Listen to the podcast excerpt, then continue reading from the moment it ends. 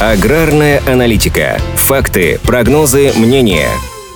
К началу мая площади посева картофеля в целом по стране достигли уже более 80 тысяч гектаров. По данным Картофельного союза России, это примерно 25% от запланированного объема. В этом году посевной план остался на уровне прошлого года – около 300 тысяч гектаров. С учетом низкой рентабельности производства ожидать роста площадей не стоило. Отдельные регионы, например, Краснодарский и Ставропольский края, наращивают посевные площади под картофелем, но в целом расширение не предвидится. К югу России согласно данным того же Картофельного союза, засеяно уже более 80% от запланированных площадей. А вот с прицелом на несколько лет вперед, по мнению аналитиков, вполне возможно наращивание площадей. Это связано с тем, что в стране выйдут на полную мощность предприятия по переработке картофеля для выпуска чипсов и картофеля фри, и им потребуется сырье. В мае в Россию также активно поставляется картофель из Египта. Его объемы сопоставимы с прошлогодними в это же время года. Кроме того, выстраиваются новые логистические цепочки. Все это позволит своевременно заполнять полки магазинов и держать цены на определенном уровне. Что касается прогнозов по урожаю картофеля, то по оценке Минсельхоза в этом году он может снизиться примерно на 300 тысяч тонн. С прошлогодних 18,7 миллионов тонн до 18,4 миллионов тонн. Эксперты видят причину в проблемах проблемах личных подсобных хозяйств, которые вынужденно снижают объемы производства. Промышленный сектор эти выпадающие объемы вряд ли сможет перекрыть. Аналитики также подчеркивают, что окончательные цифры касательно площадей сева будут зависеть от того, насколько удастся реализовать остатки текущего сезона. К середине мая они превышают прошлогодние на это же время. И сейчас эксперты дают прогнозы с оглядкой на этот фактор.